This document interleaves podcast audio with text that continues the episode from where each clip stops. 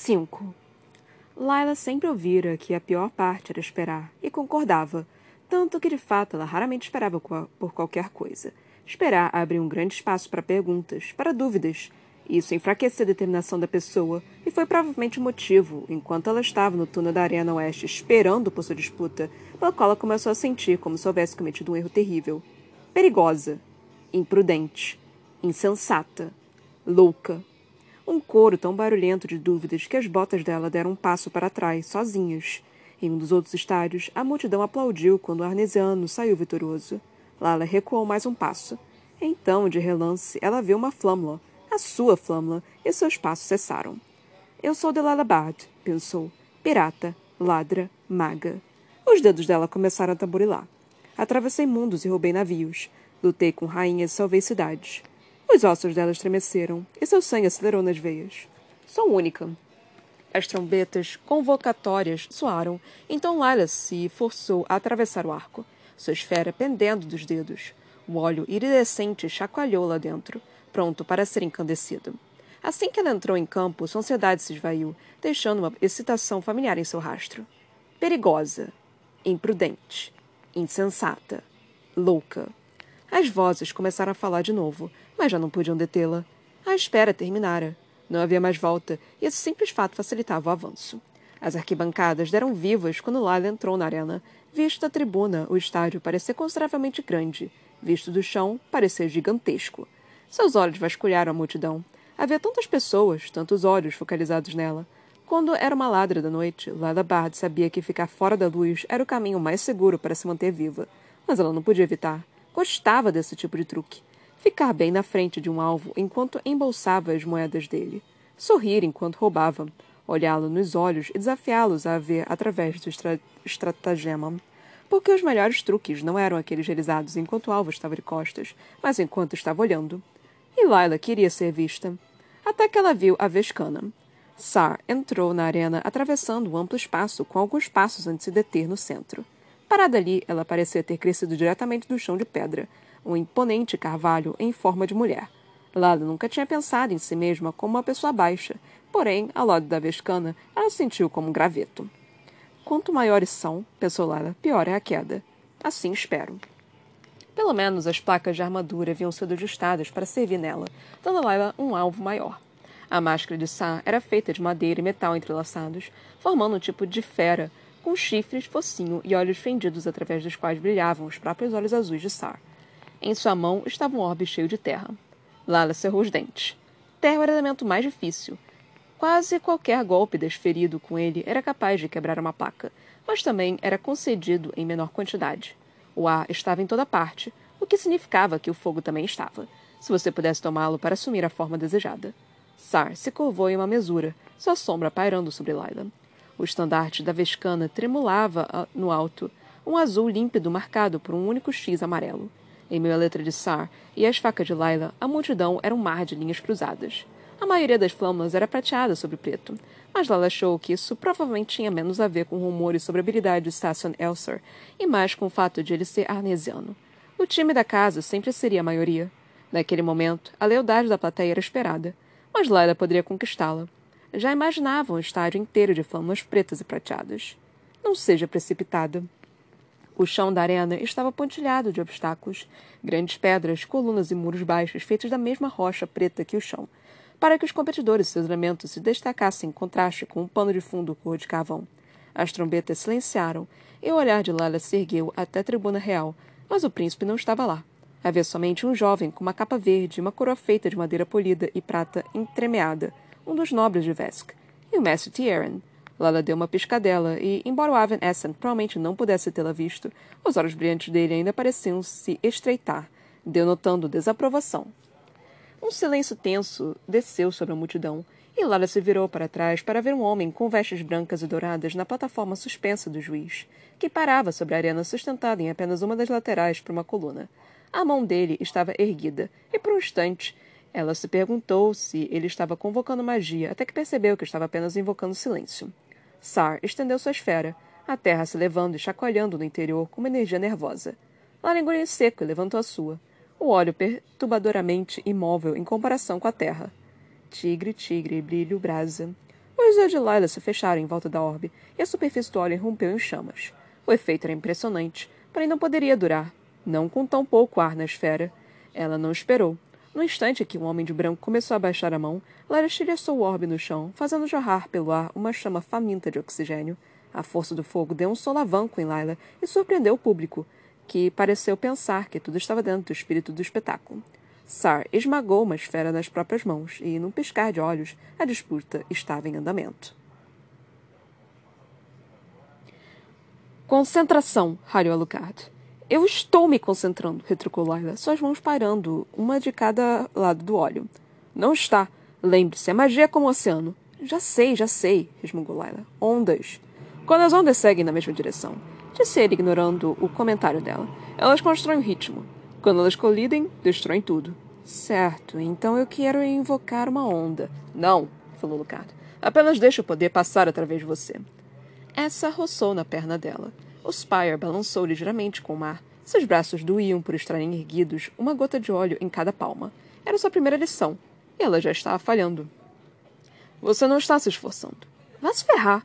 Não lute. Não force. Seja uma porta aberta. O que aconteceu com as ondas? murmurou Laila. Alucard ignorou. Todos os elementos estão inerentemente conectados. Ele continuou, divagando enquanto ela lutava para invocar o fogo. Não há uma linha divisória entre um e outro. Ao contrário, eles existem, um espectro, derramando-se uns dos outros. Trata-se de descobrir qual parte desse espectro tem maior atração sobre você. O fogo se derrama no ar, que se derrama na água, que se derrama na terra, que se derrama no metal, que se derrama nos ossos. E a magia? Ele franziu o senho, como se não entendesse a pergunta. A magia está em tudo. Lila flexionou as mãos, concentrando-se na tensão em seus dedos, porque precisava se concentrar em algo. Tigre, tigre, brilho, brasa. Nada aconteceu. Você está se esforçando demais. Lala exalou um som exasperado. Eu pensei que não estivesse me esforçando o suficiente. É um equilíbrio. Está agarrando com força demais. Eu nem estou tocando. É óbvio que está. Apenas não está usando as mãos. Você está exercendo força. Mas força não é o mesmo que controle. Você está caçando algo quando tudo que precisa fazer é embalá-lo. Você está tentando controlar o elemento. Mas não funciona assim, não realmente. É mais como uma conversa. Perguntar e responder, pedir e atender. Mas espera aí. Então são ondas, portas ou conversas? Pode ser o que você quiser. Você é um péssimo professor. Eu lhe avisei. Se você não está preparada para isso, silêncio! Estou me concentrando. Você não pode obrigar a magia a acontecer. Lala respirou fundo. Tentou se concentrar na sensação do fogo, imaginar o calor nas palmas das mãos, mas isso também não funcionou. Em vez disso, ela encontrou as lembranças de Kel, de Roland, do modo como o ar mudava quando eles invocavam magia, o formigar, o pulsar. Ela pensou em si mesma, segurando a pedra preta, conjurando seu poder. Pensou na vibração passando por seu sangue, seus ossos e algo mais. Algo mais profundo, algo estranho impossível e ao mesmo tempo inteiramente familiar.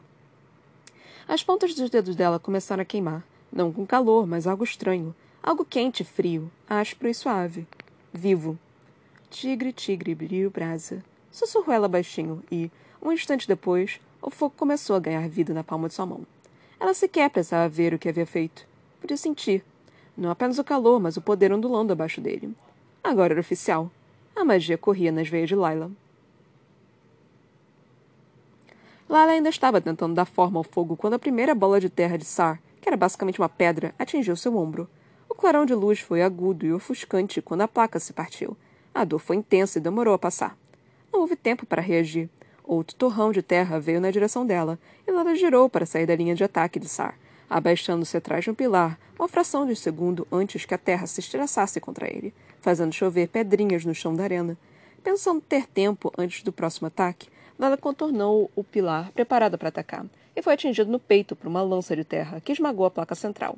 O golpe lançou-a de encontro a um pedregulho e suas costas bateram na rocha com uma força brutal.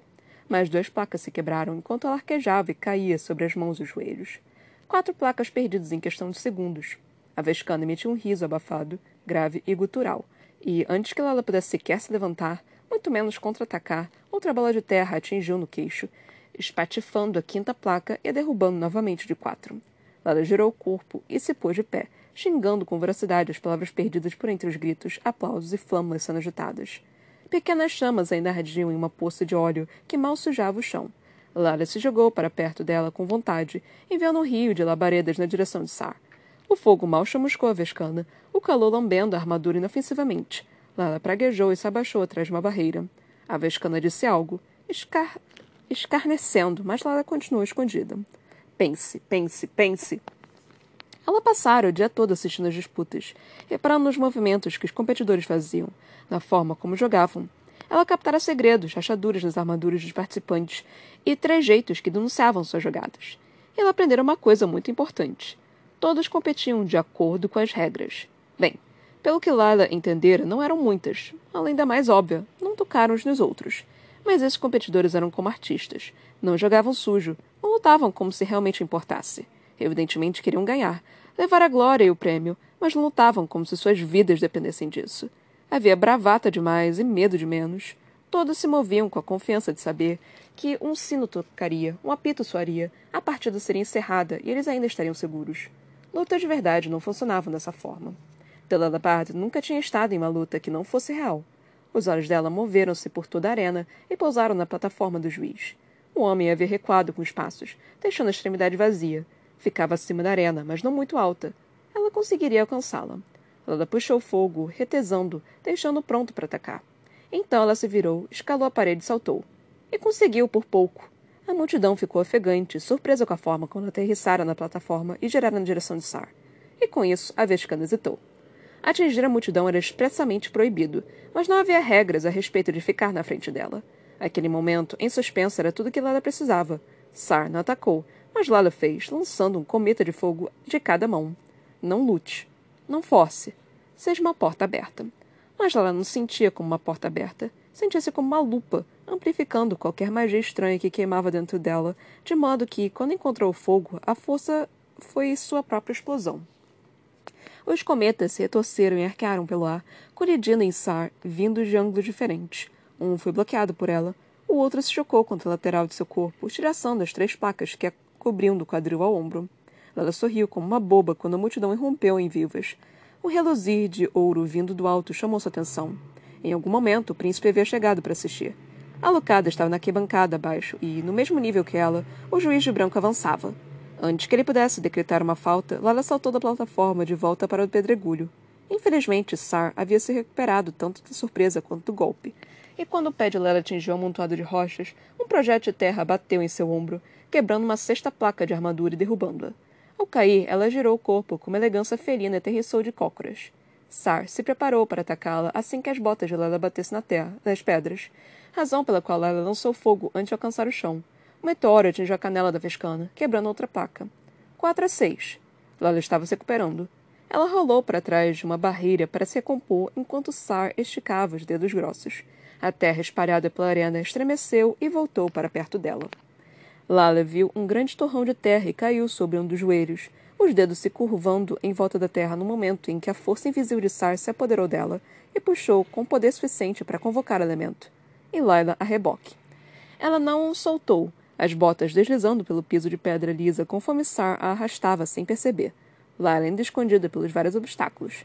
As pedras, as colunas e as paredes terminaram, e no instante em que isso aconteceu, Sar viu Laila soltar a bola de terra, agora recoberta de chamas. O torrão se voltou contra Vescana, impulsionando primeiro pelo poder de atração dela e depois pelo comando de Laila, espatifando-se no peito de Sar e quebrando mais duas placas. Bom, Agora estavam empatadas. Sar atacou de novo, e Lela se esquivou, despreocupadamente. Ou pelo menos foi o que tentou fazer, porém sua bota se manteve firme no chão, e ela olhou para baixo onde pôde ver uma faixa de terra endurecida, escura como pedra e fundida ao chão. Os dentes Sar cintilaram em um sorriso por trás de sua máscara, e tudo que Lela pôde fazer foi erguer os braços a tempo de bloquear o ataque seguinte. A dor reverberou por ela como se fosse um diapasão quando as placas da barriga, do quadril e da coxa se espatifaram. Ela sentiu gosto de sangue e torceu para que tivesse simplesmente mordido a língua. Ela estava a uma placa de perder a maldita disputa. Sar estava se preparando para atacar de novo, e a terra que prendia sua bota ainda segurava firme no lugar. Ela não conseguia liberar o pé, e seu fogo estava espalhado por toda a arena, morrendo junto com suas chances de reagir. Seu coração acelerou e sua cabeça girou, o ruído na arena abafando tudo enquanto o golpe final de Sar avançava em uma direção. Não havia sentido em bloqueá-lo, então ela estendeu a mão o calor esquentando o ar enquanto ela delineava o último esquiço de fogo na forma de um escudo. Proteja-me, pensou ela, abandonando poesia e feitiço em detrimento da súplica. Ela não esperava que funcionasse, mas funcionou. Uma onda de energia percorreu seus braços, indo ao encontro da esparsa chama, e um instante depois o fogo explodiu na frente dela. Uma parede de fogo irrompeu, dividindo a arena e transformando Sar em uma sombra do lado oposto, seu ataque de terra queimando até virar cinzas. Lala regalou os olhos por trás da máscara. Ela nunca falara com a magia. Não diretamente. Lógico, ela tinha praguejado, resmungado e feito uma série de perguntas retóricas, mas nunca havia comandado, não da forma como Kel fazia com o sangue. Não do jeito que ela havia feito com a pedra, antes de descobrir o preço a pagar. Se o fogo reivindicara um, ela ainda não sentira. Sua cabeça latejava, seus músculos doíam, seus pensamentos fervilhavam, e a parede de chamas queimava ardentemente diante dela. O fogo lambia seus dedos estendidos, e o calor roçava sua pele, mas não permaneceu tempo suficiente em um só lugar para queimá-la. Lala não tentou ser uma onda nem uma porta. Ela simplesmente empurrou, não com força, mas com vontade. E a parede de fogo disparou à frente, embarreirando o caminho da Vescana. Para Lala pareceu que tudo durara uma eternidade. Ela não entendeu por que Sar estava parada, não até que o tempo voltasse ao foco ela percebesse que o aparecimento da parede, sua transformação, havia sido obra de apenas um segundo. O fogo retorcia-se como um lenço, enrolado em uma mão enquanto se lançava na direção de Sar, pressionando, ganhando força, calor e velocidade. O fogo retorcia-se como. A Vescana era muitas coisas, mas não era rápida. Não tão rápida quanto Lila e definitivamente não tão rápida quanto o fogo.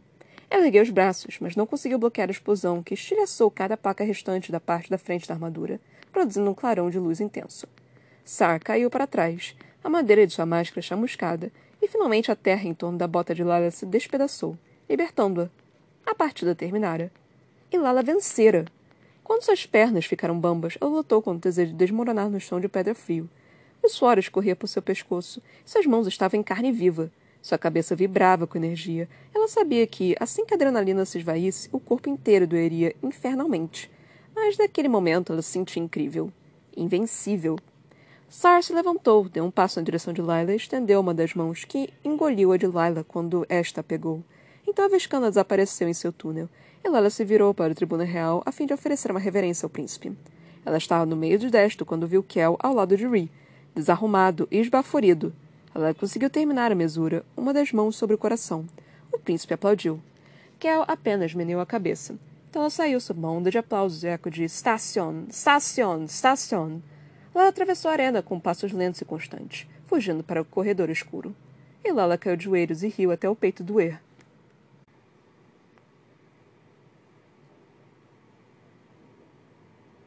6. Você perdeu uma disputa e tanto, falou Ree. Station Elser havia desaparecido, e o estádio começava a esvaziar. A primeira rodada estava terminada. 36 haviam se tornado 18, e no dia seguinte, dos 18 sobrariam apenas 9. Desculpe, disse Kel. Foi um dia cheio. Ray botou um braço nos ombros do irmão e estremeceu. Precisava ter levado aquele último golpe, sussurrou sobre os sons da multidão. Kel se encolheu. Eu quis fazer um espetáculo para a plateia mas ele estava sorrindo. É melhor se livrar desse sorriso, ralhou Ree. Se, o, se alguém o, o, ver feliz assim, vai pensar que você enlouqueceu. Kel tentou domar suas feições para que voltasse à severa forma habitual, mas não conseguiu. Estava além de seu controle. A última vez que se sentira assim vivo, alguém estivera tentando matá-lo. O corpo doía em uma dezena de lugares diferentes. Ele tinha perdido seis placas contra dez do faroense. Usar apenas um elemento fora muito mais difícil do que ele pensava que seria. Normalmente, ele permitia que os limites ficassem difusos, conjurando o que quer que precisasse, sabendo que poderia dispor de qualquer elemento e que eles atenderiam. No fim das contas, quer gastar metade de sua concentração tentando não quebrar as regras. Mas ele havia conseguido. Ree puxou seu braço de volta e apontou para o chão da arena, onde Arnesiano havia estado. Aquele poder dá trabalho aos demais. Pensei que as probabilidades estavam a favor de Alucard. Ah, ainda estão. Mas isso é interessante. Você deveria assistir à próxima disputa dele, se conseguir tempo para isso. Vou verificar minha agenda. Um homem pegarreou. Alteza, Mestre Kel. Era Toners, o guarda de Ree. Ele os escoltou até a saída do estádio. Staff se juntou a eles no caminho para o palácio. Havia apenas algumas horas desde que Kel saíra dali, mas ele se sentia um homem diferente. As paredes não eram tão sufocantes, e nem mesmo os olhares o incomodavam tanto. Lutar havia sido tão bom. A emoção combinada com um estranho alívio, um relaxamento de seus membros e de seu peito, como uma ânsia saciada. Pela primeira vez em meses, ele fora capaz de exercitar seu poder, não de forma completa, é lógico, e a todo instante ele se lembrava da necessidade de descrição, de disfarce, mas era alguma coisa, algo de que ele precisava desesperadamente. Você com certeza virá hoje à noite, afirmou Ray, enquanto subiam as escadas para o saguão real. Ao baile? Outro baile? reclamou Kel. Não se cansa deles. A política é exaustiva, mas a companhia pode ser agradável. E eu não posso esconder você de cor para sempre. Falando em exaustão, murmurou Kel quando chegaram ao corredor. Ele parou em frente ao próximo quarto. Ao próprio quarto, enquanto Rick continuou a caminhar em direção às portas com a letra R incrustada em ouro. Os sacrifícios que fazemos, retrucou Rick. Kel revirou os olhos enquanto o príncipe desaparecia. Ele levou a mão à porta e parou. Um hematoma estava se formando em seu pulso. Ele podia sentir os outros lugares em que havia sido atingido ficando roxos por baixo de suas roupas. Mal podia esperar pela partida do dia seguinte. Empurrou a porta e já estava tirando o casaco quando viu o rei de pé em frente às portas de sua varanda, olhando para fora através do vidro fosco. O humor de Kel azedou. Senhor? disse ele cautelosamente. Kel! replicou o rei à guisa de saudação. A atenção dele se voltou para Staff, que estava parado à porta. Por favor, espere lá fora. então para Kel. Sente-se. Kel sentou-se em um sofá, seus machucados de repente se parecendo menos com vitórias e mais com traições. Alguma coisa errada? Perguntou Kel quando ficaram sozinhos. Não, respondeu o rei. Mas eu tenho pensado sobre o que você disse hoje pela manhã. Hoje de manhã. Esta manhã parecia estar a anos de distância. Sobre o que, senhor? Sobre sua proximidade com Reed durante Ascent Task. Com tantos estrangeiros inundando a cidade, prefiro que você se mantenha no palácio. O peito de Kel ficou apertado. Fiz algo errado? Estou sendo punido? O rei Maxim sacudiu a cabeça. Não estou fazendo isso para puni-lo. Estou fazendo isso para proteger Ree. Majestade, sou eu quem protege Ree. Se houver algo a... Mas Ree não precisa de sua proteção. Interrompeu o rei. Não mais. A única forma de mantê-lo seguro é manter você a salvo. A boca de Kel ficou seca. Vamos, Kel. Continuou o rei. Você não se importa tanto assim. Não vi no torneio o dia todo. Kel meneou a cabeça. Essa não é a questão. Isso não é. A arena central pode ser vista das varandas do palácio. Você pode assistir ao torneio daqui. O rei colocou um círculo de ouro do tamanho da palma de sua mão sobre a mesa. Pode até ouvir tudo. Que abre a boca, mas os protestos morreram em sua língua. Ele engoliu em seco e cerrou os punhos. Muito bem, senhor. Falou ele, colocando-se de pé. Também estou banido dos bailes? Não, disse o rei, ignorando o desafio na voz de Kel. Controlamos quem entra e quem sai. Não vejo razão para mantê-lo longe dos bailes, contanto que você seja cuidadoso. Além disso, não queremos que nossos convidados se perguntem onde você está. É claro, murmurou Kel. Assim que o rei saiu, Kel foi para o pequeno quarto fora da câmara principal e fechou a porta.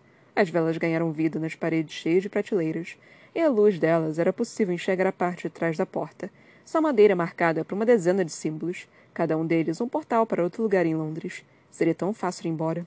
Eles não conseguiriam mantê-lo ali. Kel puxou uma faca e cortou uma linha superficial no próprio braço. Quando o sangue brotou, ele tocou o corte com os dedos, mas em vez de tracejar um dos símbolos existentes, desenhou uma nova marca em um espaço limpo de madeira.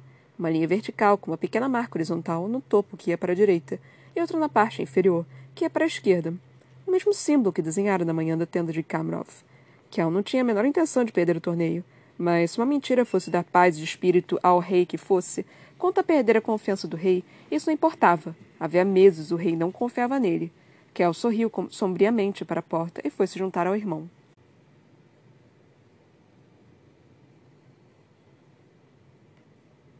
Sete. Londres branca. Otka estava de pé em meio às árvores, limpando o sangue de suas facas. Ela passara a manhã patrulhando as ruas de Cossack, seu antigo território, onde os problemas ainda se espalhavam como fogo em vegetação secas. Roland dissera que isso era esperado, que mudanças sempre trariam agitações, mas Odica era menos tolerante. Suas lâminas encontraram as gargantas de traidores e descrentes, silenciando suas vozes dissidentes uma a uma. Eles não mereciam fazer parte deste novo mundo. Odica guardou as armas em suas bainhas e respirou profundamente. Os terrenos do castelo, que um dia haviam sido repletos de estátuas, agora estavam cheios de árvores, todas florescendo apesar do frio do inverno.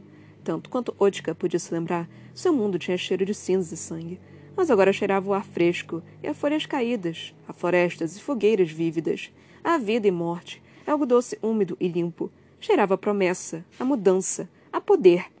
Sua mão se dirigiu para a árvore mais próxima, e quando ela encostou a palma da mão no tronco, sentiu uma pulsação. Ela não sabia se era dela mesma, do rei ou da própria árvore. Roland lhe dissera que era o pulso do mundo, que, quando a magia se comportava de maneira que deveria, não pertencia a ninguém e a todos ao mesmo tempo, a nada e a tudo. Era algo compartilhado. Odka não entendia isso, mas queria entender. A casca era áspera, e quando ela arrancou um pedaço com a unha, ficou surpresa ao ver que a madeira exposta estava manchada por fios de prata enfeitiçados. Um pássaro crocitou sobre ela e Odka se aproximou, mas antes que ela pudesse examinar a árvore, sentiu o pulso de calor atrás de seus olhos, a voz do rei cantarolando em sua cabeça, ressonante e bem-vinda. Venha até mim, disse ele. A mão de Odka se afastou da árvore. Ela ficou surpresa ao encontrar o rei sozinho. Rolando estava sentado na beirada de seu trono, os cotovelos apoiados nos joelhos e a cabeça inclinada sobre uma tigela de prata cuja superfície estava repleta de fumaça estrelada. Ela prendeu a respiração quando percebeu que ele estava no meio de um feitiço. As mãos do rei estavam erguidas, uma de cada lado da tigela, e seu rosto era uma máscara de concentração. Sua boca era uma linha dura, mas havia sombras entrelaçadas aos seus dois olhos, enrolando-se no preto retinto do olho esquerdo antes de dominar o verde do olho direito. As sombras estavam vivas, serpenteando através da vista dele como a fumaça na tigela, onde se enrolava em torno de algo que ela não conseguia ver. Linhas de luz se desenhavam como relâmpagos na escuridão, e a pele de Odka formigou com a força da magia antes que o feitiço terminasse. O ar ao redor dela estremeceu, então ficou quieto. As mãos do rei se afastaram da tigela, mas demorou algum tempo antes que a escuridão viva abandonasse o olho direito do rei, deixando uma esmeralda cintilante em seu calço. Majestade? disse Odka cuidadosamente. Ele não olhou para cima. Roland. Com isso, ele ergueu a cabeça. Por um instante, seu olhar de duas cores continuou estranhamente vazio, seu foco distante. Mas então se aprumou. Ela sentiu o peso da atenção dele fixa nela. Odka, disse ele a sua maneira suave e reverberante. Você me convocou. Convoquei. Ele se levantou e apontou para o chão ao lado do estrado. Então que ela viu os corpos. Havia dois deles, varridos para o lado como se fossem sujeira, e sinceramente pareciam menos corpos do que pilhas esfarelentas de cinza. A pele preta esturrecida dos ossos, as silhuetas contorcidas como se estivessem com dor, o que restava de mãos erguidas para suas gargantas destruídas. Um parecia muito pior do que o outro. Ela não sabia o que tinha acontecido com eles. Não tinha certeza se queria saber. No entanto, sentiu-se compelida a perguntar. A pergunta saiu, sua voz rasgando o silêncio. Cálculos, respondeu o rei, quase para si mesmo. Eu estava errado. Pensei que a gargantilha fosse forte mais, mas não é. As pessoas é que eram muito fracas. O medo se espalhou por Odka como um arrepio conforme a atenção dela se voltava para a tigela de prata. Gargantilha? Rolando mergulhou as mãos dentro da tigela. Por um instante, algo nele pareceu recuar, resistir ao movimento. Mas o rei persistiu. E conforme o fez, a sombra se espalhou sobre a sua pele. Seus dedos, suas mãos, seus pulsos, tornando-se um par de luvas pretas lisos e fortes, sua superfície sutilmente adornada com feitiço. Proteção para o que aguardava na escuridão. Das profundezas da tigela de prata, o rei tirou um círculo de metal escuro, articulado em um lado com uma dobradiça, com símbolos encravados cintilando por toda a superfície. Otka tentou ler as marcações, mas sua visão ficara desviando, incapaz de se fixar. O espaço dentro do círculo parece engolir a luz. A energia, o ar ali dentro, tornando-se pálido, incolor e fino como papel. Havia algo de mal naquela gargantilha de metal. Mal de uma forma que distorcia o mundo ao seu redor. Uma iniquidade que tocava o sentido de Odka, fazendo-se sentir tonta e doente. Roland revirou o círculo sobre suas mãos enluvadas, como se inspecionasse uma peça de artesanato. Deve ser forte o suficiente, disse ele. Odka arriscou dar um passo à frente. Você me convocou, repetiu ela, sua atenção rumando dos cadáveres para o rei. Convoquei, disse ele, erguendo o olhar. Preciso saber se funciona. O medo percorreu Odka, a velha instintiva mordida de pânico, mas ela se manteve firme. Majestade, você confia em mim? Odka ficou tensa. Confiar. A confiança era uma coisa difícil de se conquistar em um mundo como o deles. Um mundo onde as pessoas eram sedentas por magia e matavam por poder. Odka permanecera viva por tanto tempo por causa de suas lâminas, artimanhas e por pura desconfiança nos demais. Era verdade que as coisas estavam mudando agora por causa de Roland, mas o medo e a cautela ainda sussurravam avisos. Odka. Ele analisou por inteiro com seus olhos de esmeralda e tinta preta. Eu confio em você, disse ela, forçando as palavras a saírem, tornando-as reais, antes que pudessem recuar por sua garganta. Então se aproxime. Roland ergueu a gargantilha como se fosse uma coroa, e Odica sentiu-se recuar. Não. Ela conquistara este lugar ao lado dele, conquistara seu poder. Fora forte o suficiente para sobreviver à transferência, ao teste. Ela tinha provado ser digna. Sob a pele dela, a magia tocou sua batida forte e constante. Ela não estava pronta para abrir mão de tudo, para abandonar o poder e voltar a ser uma assassina comum. Ou algo pior, pensou, olhando para os corpos. Aproxime-se. Dessa vez, o comando percorreu a mente dela, retesando-lhe os músculos, os ossos, a magia. Os pés de Otka avançaram um passo, dois, três, até ela estar de pé diante do rei. Seu rei. Ele lhe dera tanto e ainda tinha que reclamar seu preço. Nenhuma bênção vinha sem custo. Ela teria pago ele em feitos, em sangue. Se era o custo, o que quer que isso fosse, então ela pagaria. Rolando baixou a gargantilha. As mãos deles estavam tão seguras, seus olhos tão firmes. Ela deveria ter inclinado a cabeça, mas em vez disso, manteve seu olhar no dele. E lá encontrou equilíbrio, encontrou calma. Ali ela se sentia segura. Então o metal se fechou em torno de sua garganta. A primeira coisa que sentiu foi o frio mordaz do metal sobre a pele. Houve surpresa, mas não dor. Então o frio ficou afiado como uma faca. Deslizou sobre sua pele, rasgando-a por inteiro, a magia derramando-se como sangue vertendo nas feridas. Odka arquejou e caiu de joelhos conforme o gelo lhe atravessava a cabeça e percorria seu peito. Espinhos congelados se expandindo através dos músculos e da carne, dos ossos e da medula. Frio, mordendo e lacerando, depois aparecendo. Em seu encalço, nada. Odka dobrou-se sobre si mesma, os dedos apertando inutilmente a gargantilha de metal, enquanto ela soltava um gemido animal. O mundo parecia errado. Pálido, magro e vazio. Ela se sentia separada dele, de si mesma, de seu rei. Foi como ter um membro extirpado. Nenhuma dor, mas todo mal. Um pedaço vital dela cortado tão rápido que ela podia sentir o espaço que ocupava, onde deveria estar. Então ela percebeu o que era. A perda de um sentido, como visão, audição ou tato. Magia. Ela não podia mais sentir seu zumbido nem sua força. Havia estado em todos os lugares, uma presença constante desde seus ossos até o ar em torno do seu corpo, e de maneira súbita e horrível, se fora. As veias nas mãos dela começaram a clarear, indo do preto para um azul pálido, e do reflexo do piso de pedra polida ela viu o emblema escuro da marca do rei recuando por sua testa e bochechas, retirando-se até que nada restava, além de uma mancha no centro de seus olhos amarelos.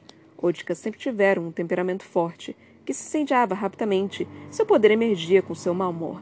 Mas agora, conforme o pânico e o medo rasgavam seu corpo, nada se levava para fazer frente a isso. Ela não conseguia parar de tremer. Não conseguia se recuperar do choque, do terror e do medo. Ela estava fraca, vazia. Carne, sangue e nada mais. E era horrível. Por favor, sussurrou ela para o chão da sala do trono, enquanto Roland permanecia de pé ao lado dela, observando. Por favor, meu rei, eu sempre fui leal eu sempre serei. Real. Por favor. Roland ajoelhou-se diante dela e segurou seu queixo com a mão enluvada, guiando-a suavemente, pondo-a de pé. Ela podia ver a magia girando nos olhos dele, mas não podia senti-la em seu toque. Diga-me, pediu ele. O que você está sentindo? A palavra escapou de um tremor. Eu. Eu não. sinto. coisa alguma. O rei sorriu sombrio. Por favor, sussurrou Odka, odiando a palavra. Você me escolheu. O rei roçou o queixo dela com o polegar. Eu escolhi você, afirmou ele, seus dedos escorregando pela garganta dela. E mantenho minha escolha. Um instante depois, a gargantilha havia desaparecido. Odka arquejou, a magia flutuando de volta com o ar de suas veias famintas. Uma dor bem-vinda, resplandecente, vívida e cheia de vida. Ela inclinou a cabeça contra a pedra fria. Obrigada, sussurrou ela, observando a marca traçar seu caminho através de seu olho, por sua sobrancelha e seu rosto. Obrigada. Foram necessários vários segundos para que ela conseguisse ficar de pé. Mas Odica se forçou a se levantar enquanto Roland devolvia aquela gargantilha horrível à tigela de prata, as luvas derretendo de seus dedos e formando sombras ao redor do metal. Majestade, exemplo, odiando o tremor em sua voz. Para quem é a gargantilha? Roland levou os dedos até seu coração, sua expressão ininteligível. Um velho amigo. Se você um amigo, ela pensou, o que Roland faz com seus inimigos? Vá, ordenou ele, voltando para seu trono. Recupere sua força. Vai precisar dela.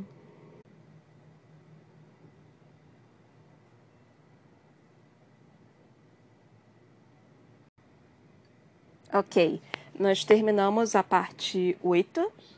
É, lemos do capítulo 5 ao capítulo 7. Gente, de novo, eu sei que eu sumi, mas é porque eu fiquei doente. Acho que ainda dá para perceber pela minha voz. É, a gente parou na página 429. Acho que dá para perceber um pouquinho pela minha voz, né? É, eu fiquei doente, fiquei com dor na garganta, não consegui, não conseguia falar.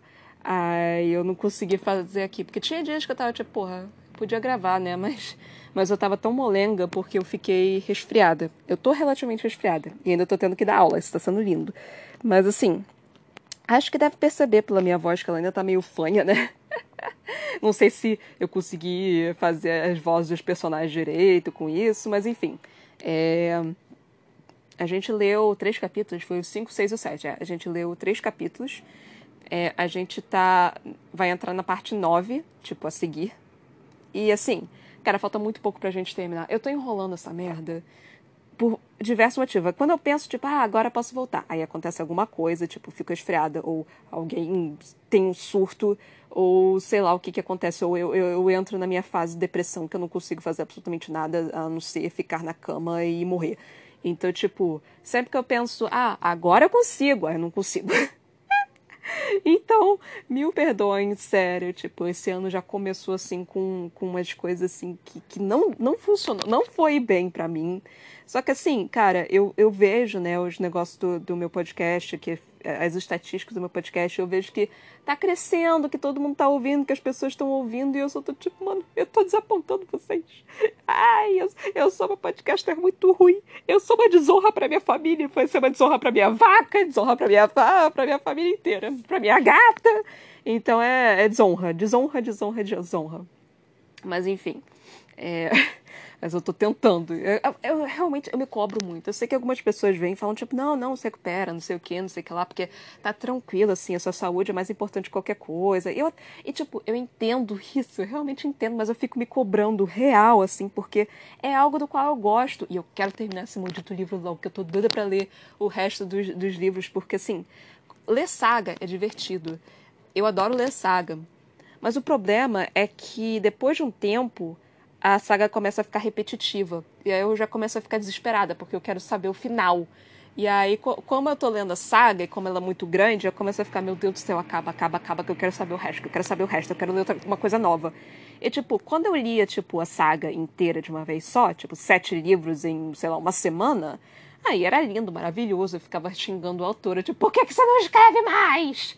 Mas agora que eu leio, tipo, um capítulo por basicamente dia, ou um pouquinho de capítulos por dia, mano, é desesperador. é um cadinho desesperador, que o negócio não anda. O negócio simplesmente não anda, não vai. Ele não, não, ele não vai. Ele simplesmente, pura e simplesmente não vai. Então é um cadinho desesperador. Mesmo a história sendo extremamente interessante, mesmo os personagens sendo extremamente, eita, extremamente legais, começa a subir uma ansiedade, sabe? Além disso, tipo, eu fico vendo todos os livros que vão ser lançados e todos os livros que eu preciso colocar na minha wishlist e todos os livros que eu tô comprando e aí eu só começo a entrar em desespero que eu fico tipo, eu preciso ler! Então é um cadinho desesperador, galera. eu não sei exatamente se vocês percebem isso, porque assim, eu leio um por dia, né? Ai, como eu queria poder ler mais. Mas, enfim, né? É, então é basicamente isso. Mas vamos falar agora. É, é, acabou o momento de volta com a Broca. Agora acabou esse, esse negócio né, de é, histórias da Broca e vamos entrar no livro. Começamos, na verdade, eu vou falar primeiro do, dessa questão aqui do Roland, da, da, qual é o nome? Da Londres Branca. É interessante, de novo, é muito interessante ver essa questão. Que assim, o Roland está fazendo essa, essa coleira, né, basicamente, pro Kel, que ele tá fazendo isso pro Kel, tipo, ficar. Ah, agora você vai aceitar essa porra desse, desse bicho aqui, porque eu tenho que salvar o meu mundo. Mas assim, tá, a gente já sabia que isso ia acontecer. Só que foi interessante ver a Odka no início, porque ela tava falando sobre a magia, né? Tipo. E aí ela explicou, né, sobre a questão da magia na planta, não sei o que, no passarinho, e aí ela tirou um, um pedaço de, de madeira e viu a, a linha cinza ali. Aí eu comecei a pensar: hum, será que isso quer dizer que é algo real ou é algo inventado? Será que, tipo, essa, essa criação, né, essa formação de todas essas árvores, todo esse verde que está sendo criado né, pelo Roland, que ele está fazendo, com o poder da coisa preta lá, é, da coisa, da, da, da, vida errada lá. Será que todo esse negócio de. É, disso, né? Será que, na verdade, não é falso?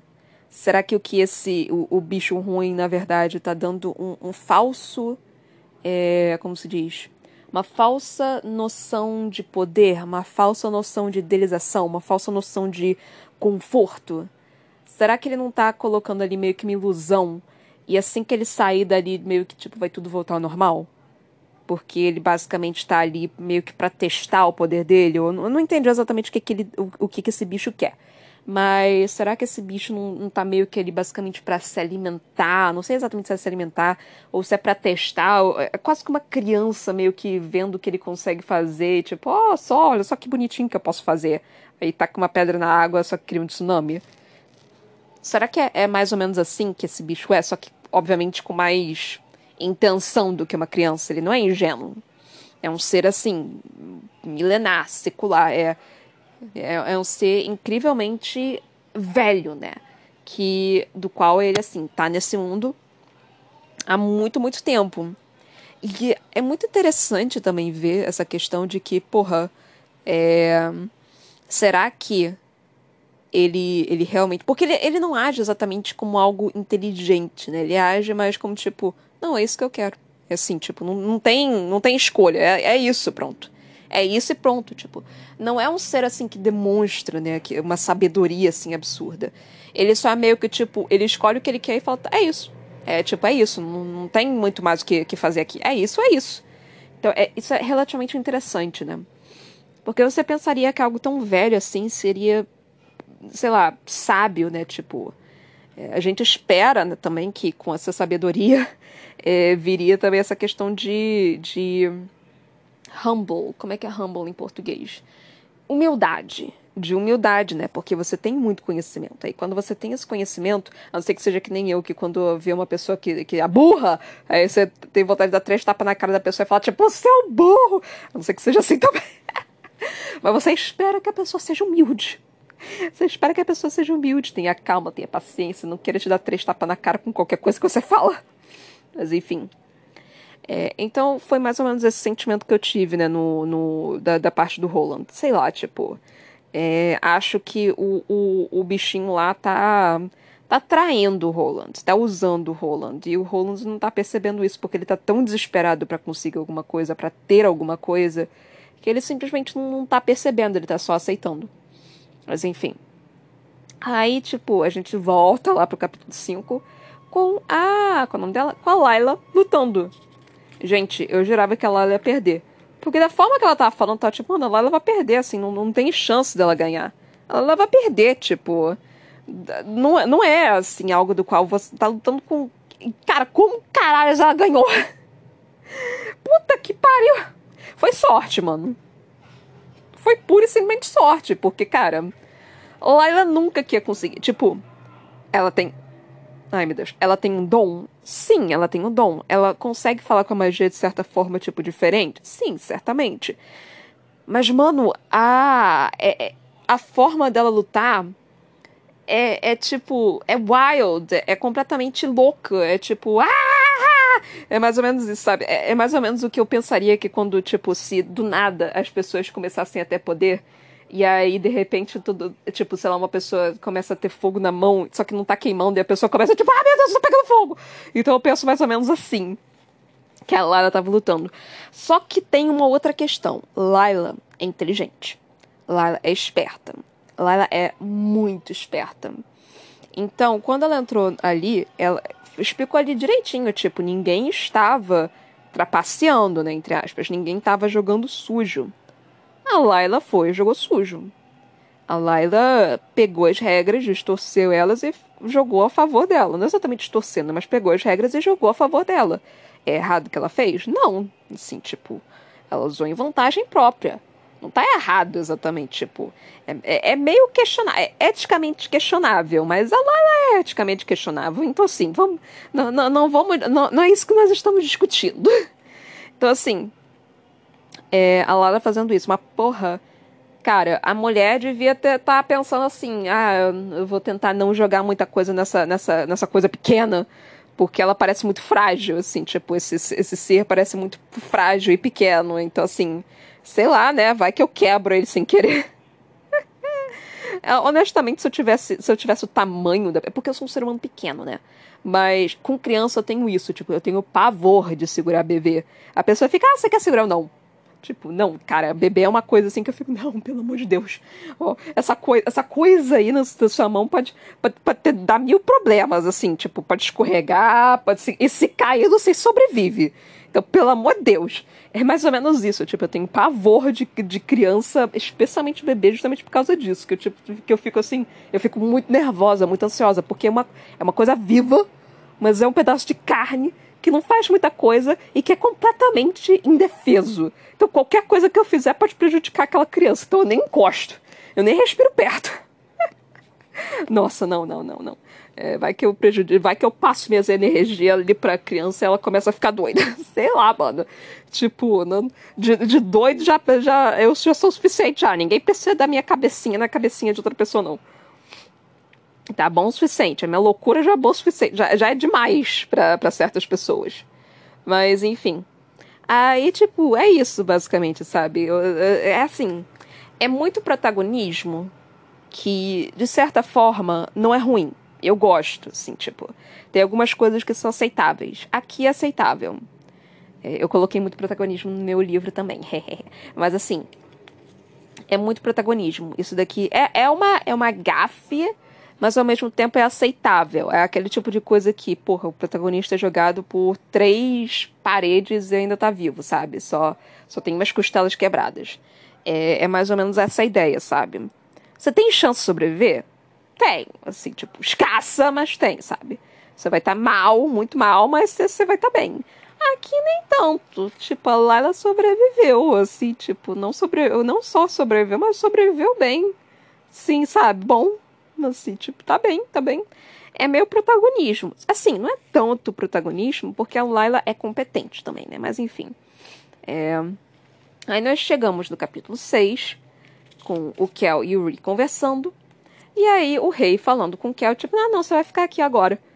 Eu, eu lendo isso, eu só fiquei tipo, filho da puta, filho da puta, tipo, mano, eu, eu entendo essa questão de, porra, eu tenho que proteger meu filho, porque a vida de um é tá conectada à vida do outro.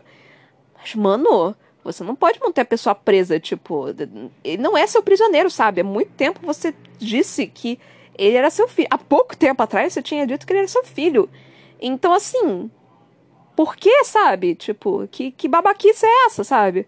E ele ainda falou: Não, não parece que você tá se, se, se preocupando muito. Eu não te vi em nenhuma das arenas. Eu só fiquei, tipo, tinha três arenas, em três competições diferentes. Você não podia estar nas três ao mesmo tempo. Como que você sabia que ele não tava ali, cacete? E como que você sabia que ele não tava fazendo outras coisas? Tipo, porra, ele finalmente tá livre para poder andar para lá e pra cá e você não tá deixando? Sério mesmo? Ai, cara, que, que raiva, sabe? Que raiva. Tipo, mano, ai. Assim, eu gosto do rei. Eu, eu sei que ele tem essa coisa paternal, né? Fraterna de em cima do Ree, porque, porra, ele quase morreu. Então, realmente, você fica meio que desesperado para proteger aquela criança. Mas, mano, daí pra você ficar super protetor com um filho e com isso você deixar o outro filho é, infeliz, mano, não. Não, não, não.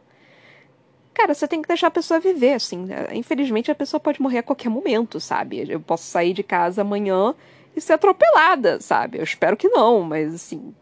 Não tem muito o que fazer, sabe? Não, não pode, não pode simplesmente tentar proteger a pessoa de tudo e qualquer coisa. É, a pessoa não vai saber viver, ainda mais que o que eu tinha liberdade, sabe? Ele ia para tudo quanto é canto, ele fazia o que ele queria. Ele é um fodendo Antari. Ele é um fodendo Antari. Ele literalmente tem passagem para outros mundos.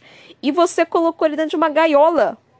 Você colocou ele dentro de uma gaiola, mano. Eu entendo você ter ficado puto com ele porque ele quebrou algumas regras. Coloca ele de castigo um mês, sei lá, sei lá, alguma coisa assim. Depois de um tempo, você fala, tipo, tá bom, agora você parece que você aprendeu, eu vou te dar um pouquinho mais de liberdade, vou deixar você fazer umas coisas, tipo, não tudo ao mesmo tempo também, né? Mas uma coisinha aqui, outra coisinha ali, vai, vai, vai dando liberdade de pouquinho em pouquinho, né? Se você tá tão preocupado assim. Mas, porra, não!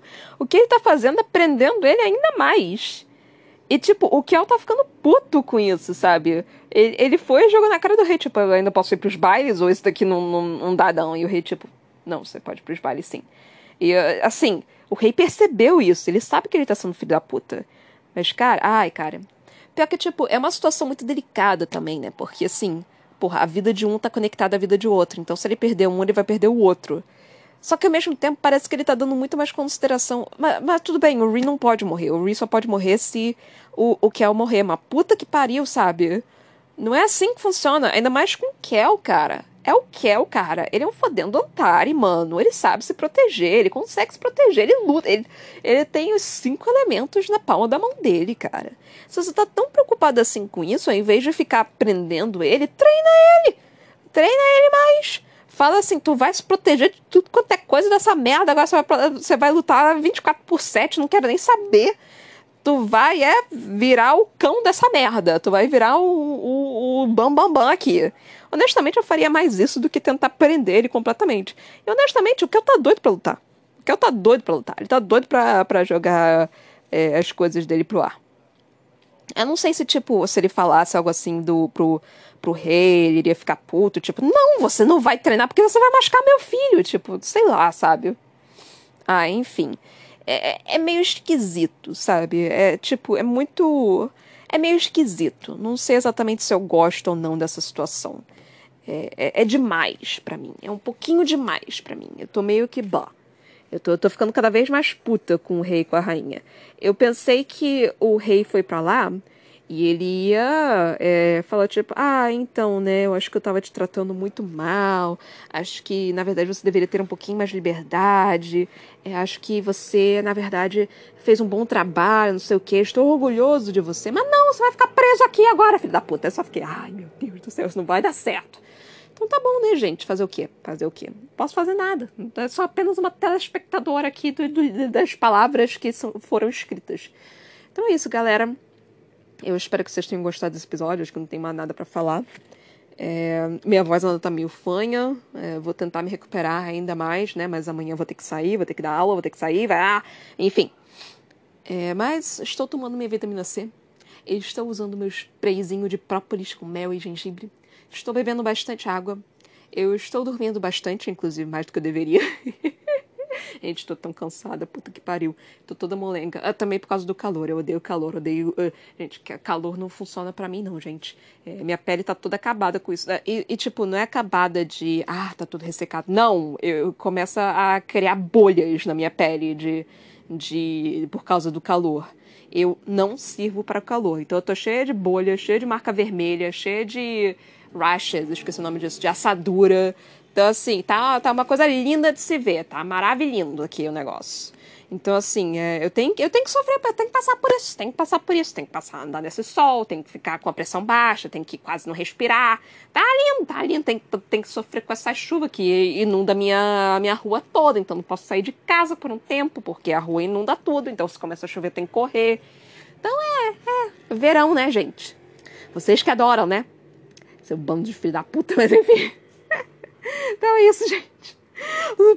Tipo, é, isso é apenas minha, minha raiva perante o verão. Não, tô, não tô xingando ninguém de filho da puta, não, tô sim. Mas enfim, é, é isso, tá, gente? Até a próxima. Beijinhos e tchau, tchau.